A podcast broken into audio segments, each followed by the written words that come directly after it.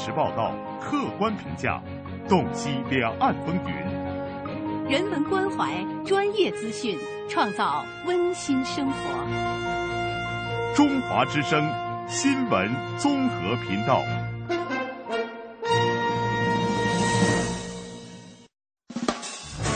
走走停停，走走停停，伴青山绿水，看风卷云舒。停停走走，停停走走，听谈天说地，访风物民情。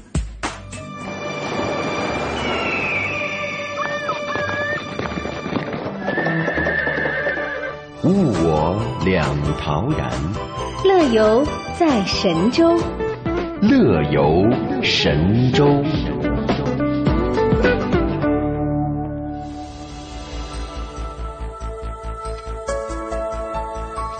收机前，各位亲爱的听众朋友，大家好，欢迎来到中央人民广播电台中华之声的《乐游神州》，我是刘洋，我是志强。嗯，呃，在马年的春晚上呢，有一首歌，可能呢也是前一段时间我们在节目当中放过的，就是“时间都去哪儿了”，还没好好的感受年轻就老了，这也让时间成为了社会的热议话题。哎，没错，所有人都感叹时间去哪儿了呢？时间真的是太珍贵了。不过，今天在节目一开始的时候，说实话，我心情不是很好啊。我觉得其实，呃，我想可能很多同胞跟我有同样的心情。就是昨天晚上十点钟的时候，大家可能都看了新闻发布会，知道那个马航的失联航班。昨天给我们的一个消息是呢，它坠毁。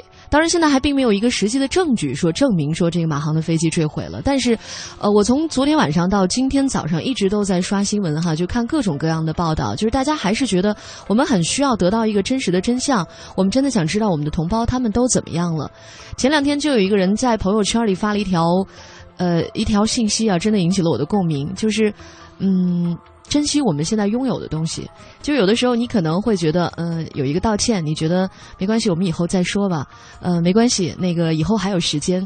但是这一个拥抱，这一个道歉，如果他迟到的话，他很有可能就会是一场永别，有可能他就再也不来了。对，没有错，这也让我想起了以前我遇到的一句话，他说，与其你跟逝去的人。流泪，还不如赶紧拥抱你身边还在的人。嗯，所以其实呃，我想可能大家都会有同样的心情啊。这么多天的这种揪心等待，最后有了这么一个真的是挺残忍的一个结局，让我们大家心情都不是很好。但是我们还是期待着，还能给我们更多的一些真相，能够让我们。就是心里面一直在有的那一个个的疑团，能够有一个最终的答案。而且我也希望呢，今天在节目当中啊，如果你和我们在一起的话，也能够来分享一下你生活当中那些你没有珍惜，但是呢，它可能已经稍纵即逝的一些美好。呃，各位，你们的时间都去哪儿了？你们有没有把时间用到最有价值的事情上？有没有一些事情的错过？是你觉得特别的后悔的，今天都可以登录我们的互动留言板来参与到我们的讨论当中。那么也跟大家再一次分享我们的互动社区，地址是 bbs 到 hellotw.com，欢迎参与今天的讨论。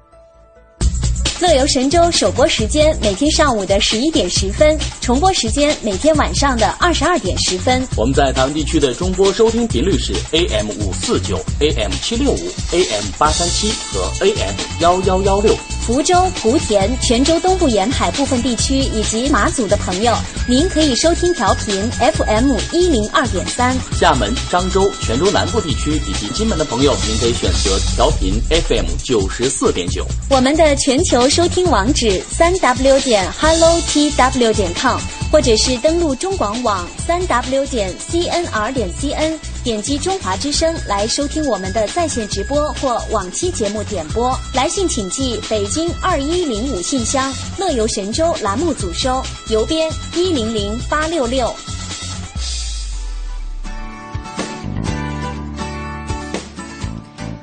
好了，今天的乐游神州呢，还在为大家继续。那么，来介绍一下今天我们节目都为大家安排了哪些内容？哎，今天的行脚台湾单元，我们来跟随记者雅平的采访，到台湾的新北市平西区，一起去看一看当地的 DIY 天灯。今天的微言微语呢，我们要刷新网络微博，来看看各位都在聊些什么。今天的现在出发单元，一起去看看有着“鸡鸣听三省”之称的青木川，去领略古镇风情。而今天的最后一个板块呢，就是我们的道听途说了。我们要来说一说北京胡同里的百家姓。哎，这里是由志强和刘洋为您带来的乐游神州。我们一会儿回来。我们通向世界的每个角落，带您品尝各地的美味佳肴，欣赏四季的风景变幻，邮购实惠的包裹行囊。快来吧，快来吧，快来吧！乐游一族等待你的加入，乐游一族等待你的加入。欢迎收听《乐游神州》。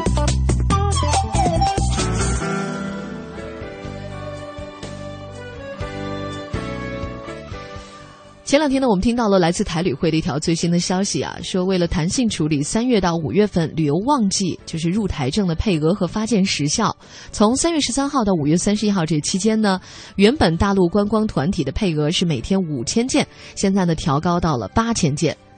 台旅会北京办事处的主任杨瑞宗也表示说呢，台湾呢最近获得了呃美国《纽约时报》评选的二零一四年全球五十二个必去地方的第十一名的旅游目的地。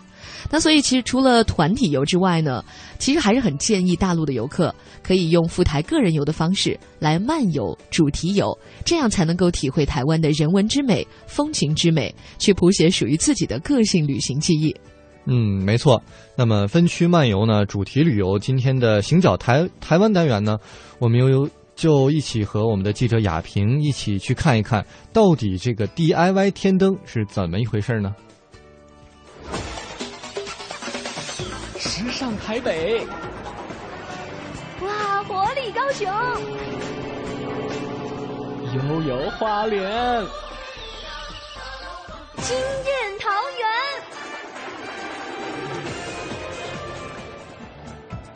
阿里山、日月潭、鹿港小镇、澎湖湾，美食不打烊，在在人情暖。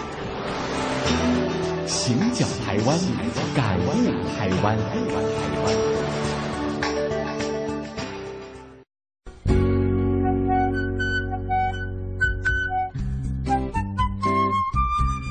听众朋友，你好，我是记者亚平。天灯最早起源于三国时代。相传由诸葛亮首创，又名孔明灯。台湾平西放天灯的起源，目前有好几则版本。但时至今日，放天灯已成为当地最具有民俗色彩的文化活动了。每年都会吸引数万人潮参与盛会，燃放天灯。那么，你有没有好奇过，这天灯又是怎么制作出来的呢？我们大陆记者团特别有幸体验了平西旅游的主打项目 DIY 天灯。天灯为什么那么出名？为什么大家都要来玩？你看，你想想看，它代呃天灯代表着幸福、平安、快乐，人类说心里头想的要好玩。其实啊，传统知道嘛？哦，三国时代一直到现在的哈，从那个传递这个信号灯，一直到报平安。一直到现在的祈福啊，比较热气的的一个产物。平西天灯花园地在平西乡平西区的石分寮这个地方。我们这边的先民是从大陆的福建安溪这边移民过来的。我知道到现在就阿公那爷爷那那一代，他有就有在制作天灯放天灯，在平西石分寮这个地方，诶，应该是两百二十年，一直到现在。啊，这个天灯为什么那么出名？就是在二十八年前，就是有媒体开始曝光，然后有民间的组织自己先释放，一直到我们市政府有大力的推广，一直到现在。哦，市政府也办了十十五年了。台湾新北市平溪乡魅力商圈协会理事长王瑞伦先生介绍说，天灯制作以竹枝为骨架，外贴宣纸。我们目前是用四张纸把它连成圆圈的哈，四张纸哈。传统是用白色的，然后后来就变成很多颜色，目前都很多彩色的哈。是，这是我们写毛笔那种宣纸哈。材料就是这边嘛哦，竹子啊，哦铁线呐哈，啊那个燃料啊，浆糊啊，哦双面胶什么哈。本来是用铁丝啊，现在后来就铁丝比较会变形啊，改良过了哦，就变成钢线，比较有弹性哈。四个角给它分开来哈。嗯。卡在里面卡在里面啊，这个是固定的哈。以前是用五张纸，那个节省一点人力啊，所以就用成哦，上面这一段就用斜角哦，变成四张哦，四张哈。传统还有人在做了哈，刚开始也是用这样子，比较快干。你浆糊哦要吊起来晾干嘛麻烦哦。哦，用双面胶哦，双面胶。等于沿着这个一圈哦。嗯，对哈。我们接下来就用四张纸哈，你们看过一次就就会制制作天灯哈，没有很困难。一二三四连起来就可以了哈。第一张连第二张，第二张连第三张，第三张连第四张，啊，第四张再连第五张哦，很简单，我就直接开始哈。多出来的那个底下那一张嘛哈。就沾一下浆糊就可以了哈。哦，这个是用浆糊来的。用浆糊就好了哈。这一个整边等于都要把它，对对对对，因为里面要装热空气嘛哈，要密啊，不能跑气到时候。检查一下啊，嗯，都 OK 哈，就给它折上来就好了哈。哦，从什么地方折？折的哦。从什么地方折都没关系哈，反正就把它角落折起来就好了哈。第一张连第二张的嘛哈，接下来哈，接下来动作都一样哦。把上面这一张哈折一半回来哈，等下可以自己体验的哈，折一半回来哈，折到什么地方呢？哦，折到超过底下哈，折回来要超过哦，反折啊，折回来超过，接下来的动作就一样哈，折过来哈，比较亮的就在上面嘛，最后一张哦，第四张就好了哈，这张也是光面在上面吗？对对，我们就是用四张嘛，哦，用四张啊完成。但是那个我们那个比较大的天灯，它会用六张，六张。一样的方法一样，用八张，更更大的用八张，就是这种。释放时，点燃下面既有被煤油浸泡过的金箔纸，待天灯受热膨胀，即可冉冉升空。我们用这个拜拜用这个呃寿金寿长寿嘛，哦寿金泡一点沙拉油跟煤油起油嘛，所以用这个。它怎么装？这个扣环打开来哈，有一个洞啊，有一个洞哦。正中间哦，刚刚有个有看到啊，人家放在旁边啊，会烧到哦。一定要是在正中间哦，散开来哦，把它稍微再折一下哦。这个燃料大概会维持五到八分钟，五到八分钟。哦。大概每个甜灯都飞的比台北一零一还高了啊，大概五六百公尺哦，五六百公尺哦。整个燃料没有了，它就会自动掉下来。这个一定要把它打散啊，打散就是让。据了解，现在的品系天灯也突破传统，加入了文创元素。传统天灯白色一直到有颜色，一直到彩色。前两三年我们市政府有主办那个天灯的创意竞赛，元宵节的时候哦，主办单位就会用这个创意竞赛的这个天灯来做一波。我们一天有放四波嘛，好像这个新型天灯也是有。有创意的啊，以前有一个南瓜天灯啊，新型天灯啊，很多造型啊，适合的话，哦，今年有有也有放元宝天灯，元宝形状的，哦，也是那时候创意竞赛啊，得到第一名、第二名的。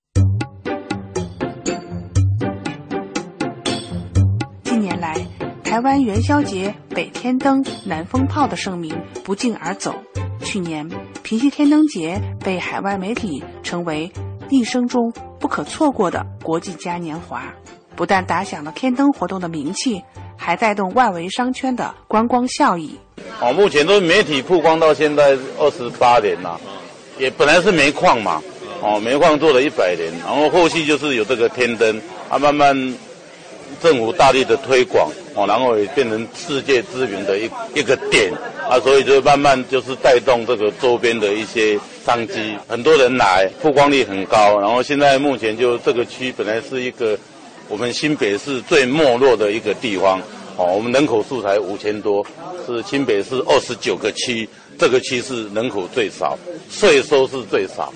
啊，目前这几年就是天灯出的名，相关的周边的产品一并的就有起来这样，因为有人那就有钱。那你们这边平溪人是不是大家都会制作？主业是什么？经济发展的时候有做一些土木工程，然后一直到现在就三年五年来这个观光业比较成熟，后来就土木工程就没有做了，就是变成开店。我在石温老街上，石温车站，哦，就一个那个石温铁道艺廊卖一些的。明信片，因为本来这都是放的天灯嘛，啊，然后现在这个三五年就是周边的产品，就是说小吊饰啊、钥匙圈啊、耳机塞啊，呃，周边的产品就是越来越多了。那个本身的放天灯的这个产值是没有很多了，哦，比如说一一年就就就四五十万个，大概啊几千万啊，但是周边的产品目前就有几亿的商机，而且诶这边乡下地方也大家都诶慢慢都有在做生意，可以挂不到啊你。那像这个卖出一个原价多少钱？哦，目前是一百五十块。做起来是不闷的，还是蛮快乐，是吧？这边也没有什么就业机会了，啊，就是家庭主妇啊，有年轻的妈妈照顾小孩，然后又可以赚到钱，就是目前这个产业也那个制作的人口也蛮多的啦。据了解，平溪也是全台唯一合法的天灯释放地。王瑞伦理事长说，当天灯点燃落地后，像铁丝、支架等这些没有被燃烧的部分，也会被业者回收再利用。因此，放天灯也是大家可以放心的环保观光活动。啊，目前这个天灯是有管制的哈。我们全台湾区哦，就只有平溪这个地方可以放，因为这边就是比较潮湿哦，是我们是全省那个雨下最多的地方，而且比相对的也就比较安全一点点。目前这几年哦，那个放上的天灯相对数量比较多哦，然后相对的那个。这个框框也，大概就是比较完整，都有回收的这个机制，就是它这个框框收回来都有一个都价值到六块钱到七块钱，至少比那个到街上捡那个保特瓶还好赚很多，所以大家都很愿意会捡回来，哦，不管是比较近的还比较郊区的，哦，都前面都会诶，因为还是可以赚一点点外快的，制作的厂商他都愿意回收。啊，只要那个我们的那个，诶，观光客，我们的客人他可以接受啊，我们这个框框是旧的，这个以目前来看，那个大家都可以接受这个框框回收的东西。在记者们用心 DIY 的过程里，王玉伦理事长还介绍说，经由媒体宣传，越来越多的游客到平西放天灯。如今啊，放天灯也不光是元宵节释放的专利了。平时你也可以看到许多游客在平溪老街快乐放天灯，这其中就有大陆游客。呃，这边的那个小朋友，小学、中学，他们都会制作，他们都有课程，都有课程啊。哎，对，一定会做才可以毕业。有没有专门就是做这样的那种家族？目前就是制作天灯，学校有需要，我们都会去教他们。嗯，现在都普遍性的，因为那么多年来了哦，那个会制作的人也也蛮多的啦，哦，蛮多的哦。师傅，您从事多少年？我五十几岁了，大概小学大概十岁的时候就看那个爸爸啊，那个爷爷他们就已经有在做天灯了。天灯在媒体曝光之前是每年的元宵节，平常是没有放的，到一直到目前就变成那个哦。呃，平安幸福嘛，啊所以说每天都在放天灯啊。当然一样是最主要的节庆就是元宵节。天气好大概十万人八万人，天气不好就三万人五万人。啊，然后大概整整个天灯的的会场那边就会放个两三千个，然后一般你民众如果来了五万人哦，大概会放到两万五千个。哦，就看他的游客的人的多少这样哦。游客过来都是买现成的比较多，体验的话就预约啊，就有天灯教室。哦，这边也是其中一个场地啦。一般我们这边也没有什么大的场地，就是借一个这个社区活动中心，哦，就来充当这个 DIY 的场地。呃，看传统一点，大家都是拿毛笔在写字，哎，包括一些年轻人也用毛笔，虽然写的不是很很好的书法，也在写。其实这个也也蛮有意思的。啊，因为那个空间的关系啊，因为那个一般现成的就就在门口，然后有个架子挂起来，啊挂起来，因为天灯暖暖的，所以就是用毛笔会比较方便，嗯，比较方便。啊，我们室内的话，DIY 就是因为是框框还没。装啊有桌子，所以我们就是原则上用签字笔，比较不会滴的软。王理事长介绍说，如果你也想学习天灯的制作，要提前预约哦。身边有个你，你说好喜欢这样的天气，能在一起。写在日记里心里好想你如果下着雨也要等着你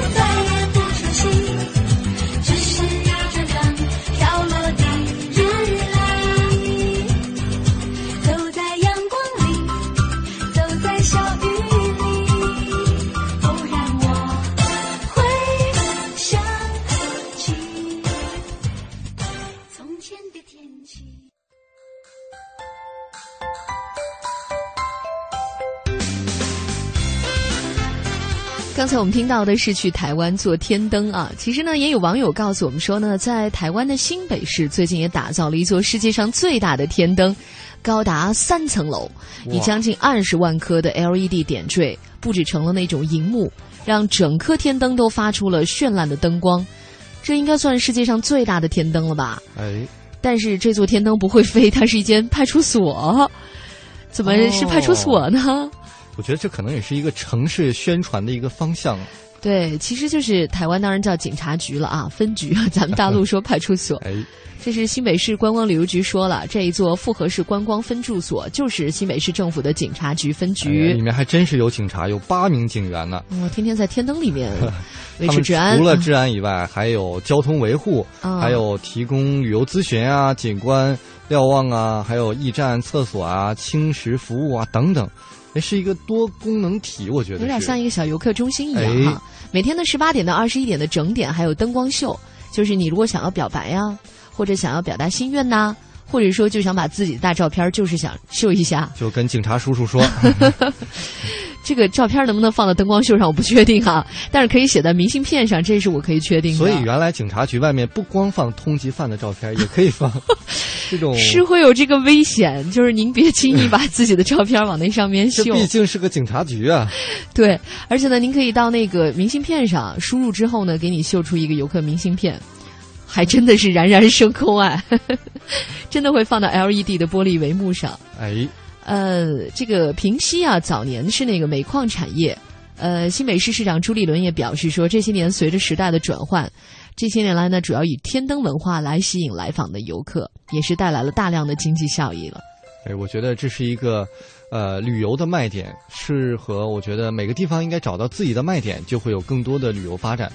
嗯，好了，这就是我们今天行脚台湾的内容。也欢迎大家继续通过 bbs dot hello tw dot com，还有 bbs dot am 七六五 dot com 参与到我们今天的铁呃节目互动中来，说一说那些你生命中错过的美好，还有你所在意的时间都去哪儿了。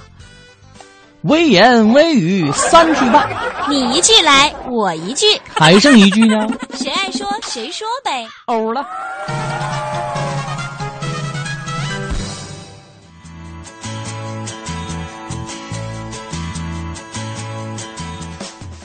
好，欢迎回来。我们现在进入我们今天的微言微语单元，看看大家在网上有什么有意思的话，跟我们一起来分享。嗯，新浪微博环球时报说，世界上有最美的十件事情。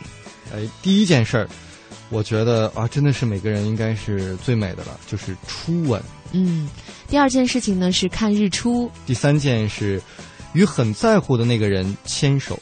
第四呢是躺在床上听屋外的雨声。第五个是每次看到那个人心里七上八下的感觉。第六呢是深夜不眠和室友聊天儿。第七个是一个信任的眼神。第八呢是睡觉的时候太阳晒到身上还不起床。第九个呢是一觉醒来发现还可以再睡上几个小时。第十呢就是冬天里那温暖的被窝。发现没有，这十件事情全都是免费的。对，我还发现了，基本上我念的怎么好像都跟爱情有关呢？你看什么初吻，与很在乎那个人牵手，什么每次看到那个人七上八下的心情，嗯，是不是就证明爱情是这个世间上很美很美的一件事？没有，证明你现在确实很缺爱情。这是巧合，这是巧合。呃，我们再看下一条啊，那个就是雨桐哈，他发了一条，他说啊，这个台湾游中啊，总被忽略的台南，没有台北、高雄的都市气息，没有垦丁、花莲的美丽海岸，却以其独特的文化韵味，默默的让有缘来此的人流连忘返。一个以走路就能够丈量的小城，它的夜宁静而祥和。晚八点呢，就人烟稀少的街上，种类繁多的台南小吃，是一个我还想再来的地方。哎，那么台湾自由行也回复说，说台南的安静与怀旧让它散发独特的吸引力。花几天的时间小住，早晨跟着台南人喝一碗咸粥和牛肉汤，到神农街看艺术感十足的装置作品，逛孔庙，还有安平安树屋，到关西平台看落日等等等等。当然了，还有吃肉粽和逛夜市这些让人。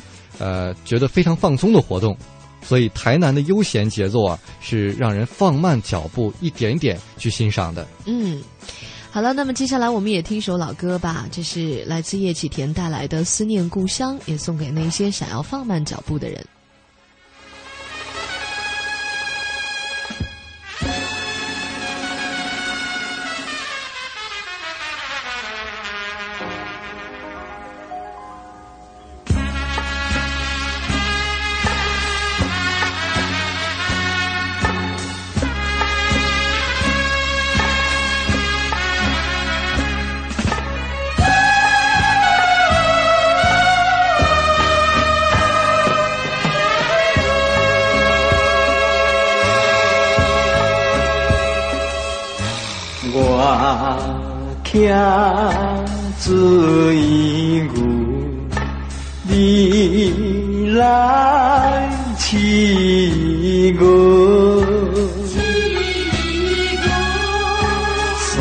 山间食草，溪边坐，谈情说爱好佚佗。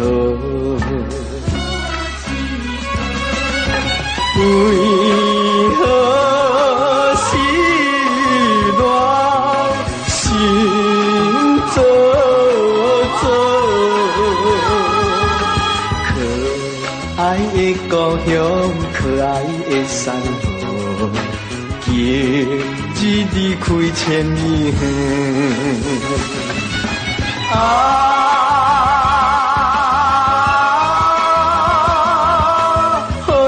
再相会，啊，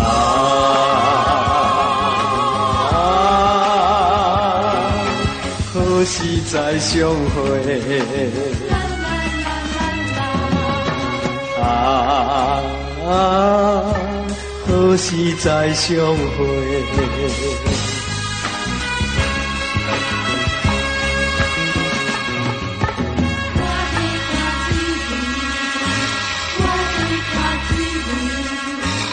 我来补偿，你来答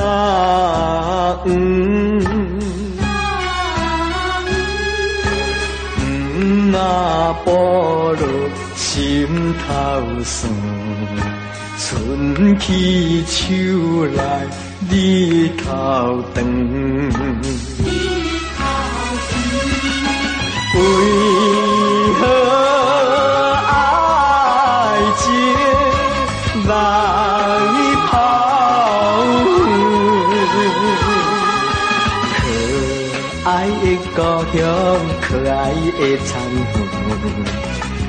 日离开千里远。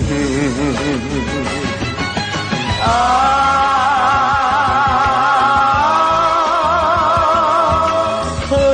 再相会，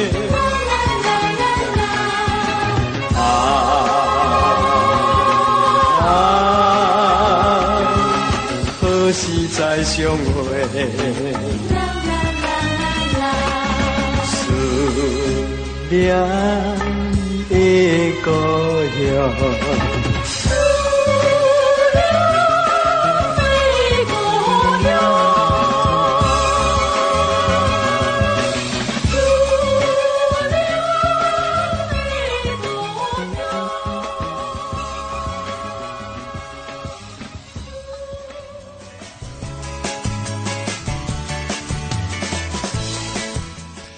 欢迎继续回到乐游神州，我是刘洋，我是志强。嗯，今天和大家聊，你有没有在意时间的成本？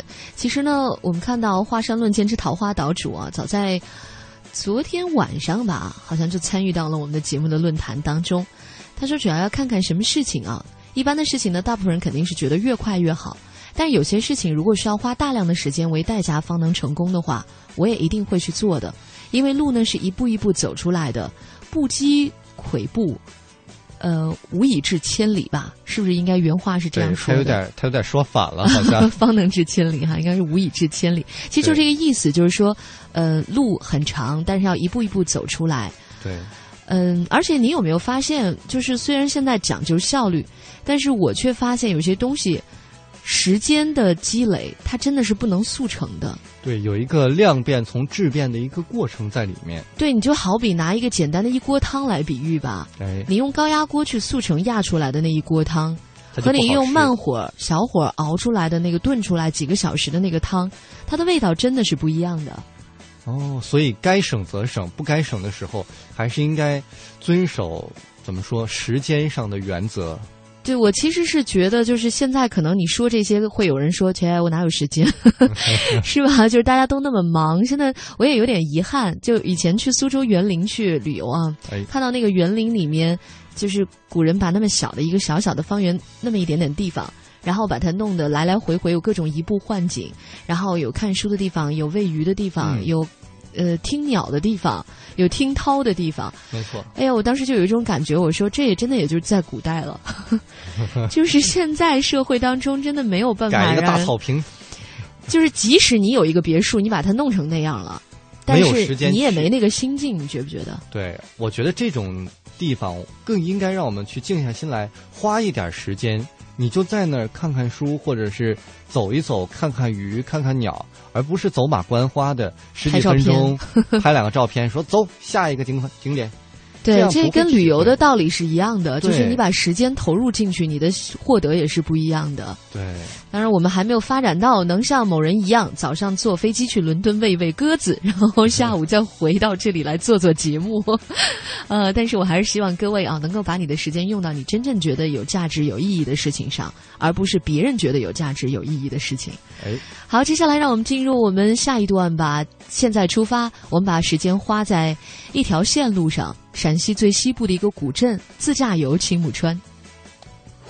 带着快乐背起行囊，迈开脚步放飞心情，旅游无极限，天下任逍遥。让我们现在出发。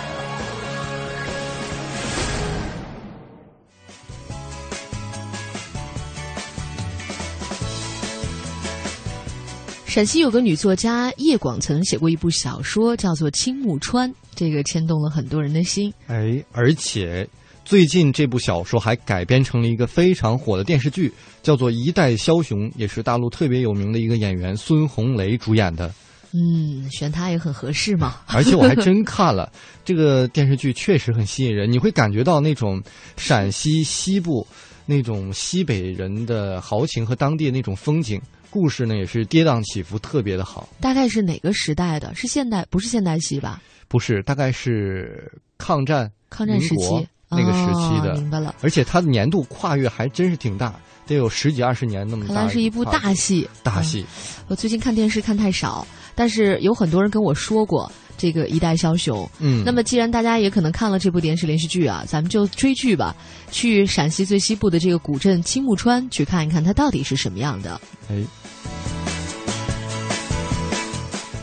那么去青木川呢，最好就是自驾游，从西安出发，经过西汉高速到达汉中后转道向南，中午的十二点半呢，可以抵达汉中市的南郑县红四湖景区。这里在汉中市西南二十五公里的地方，是汉中境内最大的生态旅游区。那么红四湖呢，主要以水景为主，山水交融，与乡情浓郁的自然风光形成了水域、自然、人为三类景观。嗯，其实也就是说，这个地方实际上是离汉中是比较近的。呃，先是可以到这个湖，然后呢就可以开车也好，坐车也好，去那个宁强县。这个宁强县啊，其实还是有历史的。呃，三国时的名将赵子龙、赵云，他曾经带着军队在这里驻扎过，有一个山就叫做子龙山。如果再往上追溯的话，大禹治水的时候还到过汉水源头，这有一个禹王碑。那另外呢，陆游还题诗龙门洞，所以说实际上呢，历史遗迹还比较多。呃，如果你从宁强再出发去这个青木川，路上好像还会经过阳平关镇，呃，燕子扁镇，抵达这个青木川，全程大概有一百公里。嗯，觉得好像还真是不太容易到这个地方哈。那么和我们所熟悉的青木川，呃，不太一样的就是电视剧版的青木川。那么青木川呢，这个编剧也是由叶广岑写的。那么他笔下的这个青木川地方啊，是走在古镇的青石板街上，能看到两边的呃明清时代的建筑，而且呢，沿着回龙一个状态的街道排布开去。那么这些建筑呢，大多都是木结构的，历史呢痕迹也都在木结构上留下了很深很深的印记。哎，其实历史上的青木川确实是一个有故事的地方。我觉得一听到青木川，就觉得它是有一股彪悍之气的，哎，反正是很阳刚的。电视剧也是主要讲，一开始就是讲，呃，当地闹匪，怎么样去剿匪，怎么样这个主角进入了匪窝，然后又从匪窝里出来，这样一个跌宕起伏的故事。哎，所以你想象中这个古镇一定不会像江南小镇那么柔媚了，它一定是很刚烈的，充满了那种乱世枭雄的江湖气的。实际上，历史也确实是这样的，就是在八十年前呢，呃。土匪魏福堂啊，就在青木川呢，他是得了势的。然后这个土匪呢，倒是挺有意思，他不不打家劫舍，哎，也不鱼肉乡民，相反呢，他却修路架桥办学堂，然后所以呢，还是一个对社会有贡献的一个劫匪啊，这个魏一土匪福堂可能是真有其人。那么电视剧的男主角，也就是孙红雷所演的这个角色，他就叫魏福堂。嗯，说的就是这样一个人。他之前当土匪。但是之后呢，啊，又修桥、办学堂啊，就是而且还开银行，成了一个现在可以说叫做土豪吧。嗯，就是后来又从良了，是吧？黑道又洗白了，是吧？我怎么感觉从良不是给土匪说的呢？也可以用。就说实话，哦它历史当中有真有其人，所以这部电影实际上也还是有一个人物原型的。对，我就喜欢看这种有原型的，我觉得跟我的距离更近。嗯，但其实可能演绎的也有点儿就不和 原来的那个也相去甚远，这个就留待历史学家去考证了吧。但这里呢，既然是有魏府堂在这里，他的老本营，所以有魏氏的老宅啊，有魏家的祠堂啊，还有中学啊，就是当时办的学校是吧？还有呃办公所啊、烟馆什么的。总之呢，这里会有不同时期的建筑群。没错，那么这其中呢，魏家老宅可以说是魏府堂和他的六位夫人居住的地方啊。魏家祠堂呢是他们祭拜祖先的地方，而烟馆就是魏府堂的经济支柱。当时啊，乡公所是他办公决策的地方，呃，辅仁中学呢又见证了他作为一个目不识丁的土匪对人才培养的这样一个超前的意识。我就不知道他是给地方上培养人才，还是给他的土匪团队里面培养二级梯队呢？这个这个电视剧里面的人物还是蛮正面的，嗯而且电视剧里面他是一个留洋归来的人，很有学问，所以他特别的重视教育，希望能改变哦他的家乡。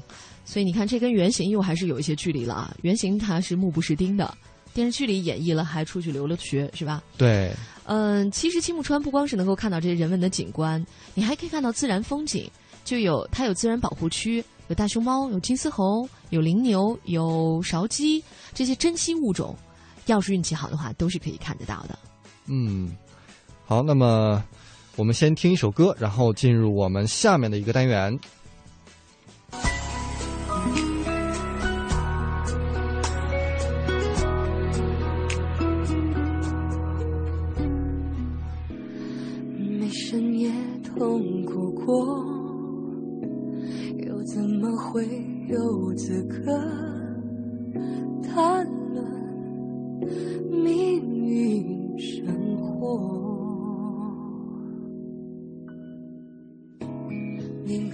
烈的闪烁，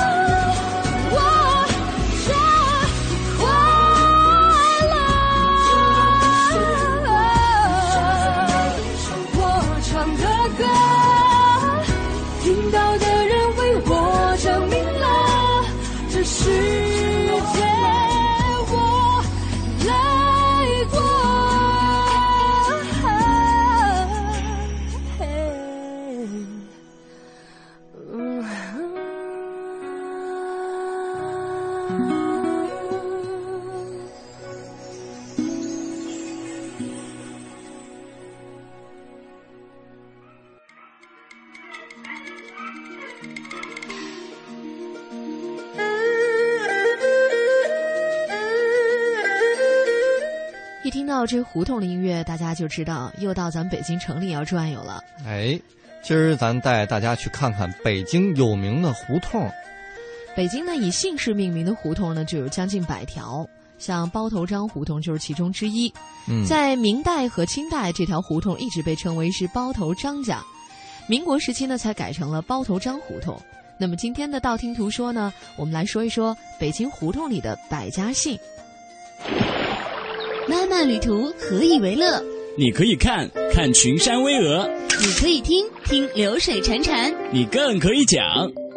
话说乾隆微服出巡，路过一个小村庄，因为口渴，于是上前去敲一户人家的门。谁知门一开，走出一位面赛桃花的女子。很久很久以前，相传在这条河中住着一条神龙。神龙一直很照顾河两岸的百姓，后来便得道升天而去。人们为了纪念他，便将这条河取名神龙河。从前有座山，山里有座庙，庙里有个和尚讲故事，讲的什么呢？从前有座山，山里有座庙，庙里有个和尚讲故事，讲的什么呢？道听途说，说出旅途中的典故、传说、神话故事。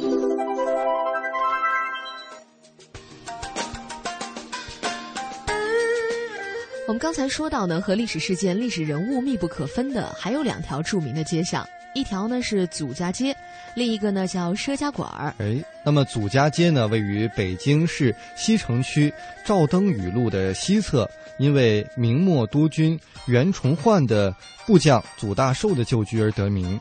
祖家街的之后呢，就改名为富国街了。其中呢，旧居就成为北京的三中。